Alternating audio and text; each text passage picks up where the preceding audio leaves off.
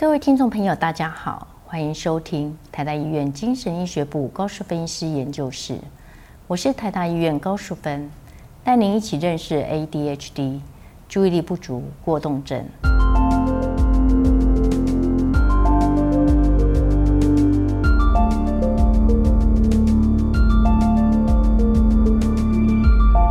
请问高医师，父母的管教方式会引发 ADHD 吗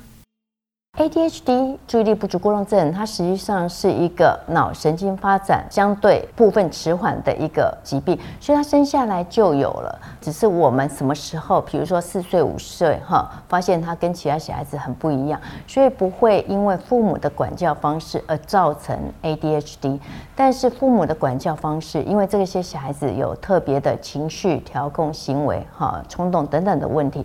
父母的管教方式一定要做修正，而不是像一般。的小孩子哈，随便养，也许就长大了哈。那因为父母的管教方式会影响他症状的严重性，会不会持续？那会不会后来要发展有忧郁啊、焦虑啊，或是一些呃品性行为上面的一个问题？所以父母的管教方式非常重要。所以亲子教育也是治疗 ADHD 一个重要的一环。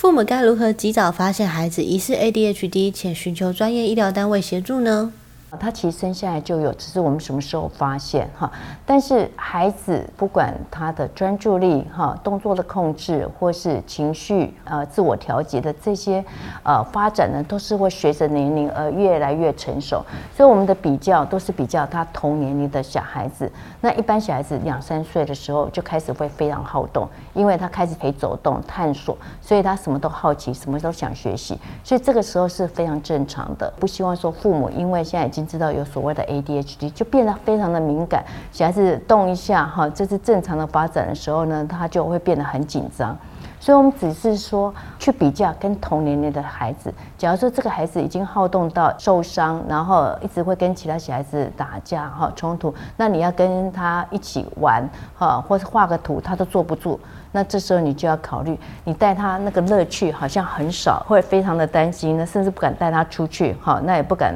带着他跟别人吃饭。这个孩子是不是真的需要啊接受一些专业的一个评估？那这些专业的评估可能就会给父母好一个很很清楚的，可能是 ADHD，还是只是一个正常的一个发展？那父母的管教方式哈做一些调整就可以。那一般来讲，假如说六岁以前的话，还是呃鼓励是看儿童精神科和心。智科医师，因为他们的训练就是专门做 ADHD 方面的呃治疗，还有呃诊断。当然，小儿科医师或是就近有儿童复健科的医师有长期在看 ADHD 这样的小孩子，也可以做进一步的评估。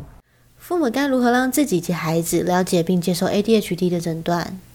我想这一二十年来，哈，父母应该也都非常了解什么是 ADHD。这个可能还是有一些城乡哈差距，不过基本上，呃，我们会积极的在啊让父母来个了解什么是 ADHD 哈。因为刚才已经有提到，他们确实带孩子有相当多的困难的时候，就会很想知道说，那到底发生了什么事情哈？是不是我可以呃帮忙这个小孩子？所以我觉得治疗者哈，或是评估的呃医师呢，若是对父母有很很好的解释，可能父母就会了解。就像我们身体可能会有其他的疾病，在这种不同的疾病的时候呢，你还是有好的呃了解它的原因之后，就要做治疗哈。所以也让父母知道说，你本来一直很担心他这个小孩子是有被认为故意的行为，然后故意惹父母生气，然后不听话，这种比较负面或是我们一般性。的去批评小孩子的这些问题呢，反过来想啊，原来我孩子生病了，我孩子是需要帮忙的。当他有这些呃生理上的问题，我们是不是要协助他，而不是去指责他？同时，父母呃了解自己小孩子的诊断，我也希望说能够对他的家人哈，跟每天跟他接触这个孩子的其他的人或甚至邻居，可以做一些解释。那让大家一起来协助他，而不必说啊之后不太敢带小孩子出门，或是因为别人很多的评论，好就会让父母在啊呃管教小孩子给别人看，这对小孩子都会很大的一个伤害。好，那我想父母应该是呃若有不了解的地方，可以再跟他治疗者讨论。当你呃确定了解这个 ADHD 的话，我想大部分的父母都可以接受这个诊断，而且也很高兴啊，因为这个是可以治疗，而且可以治疗的很好的一个呃疾病。感谢今天的收听，我是高淑分析师，我们下集再见。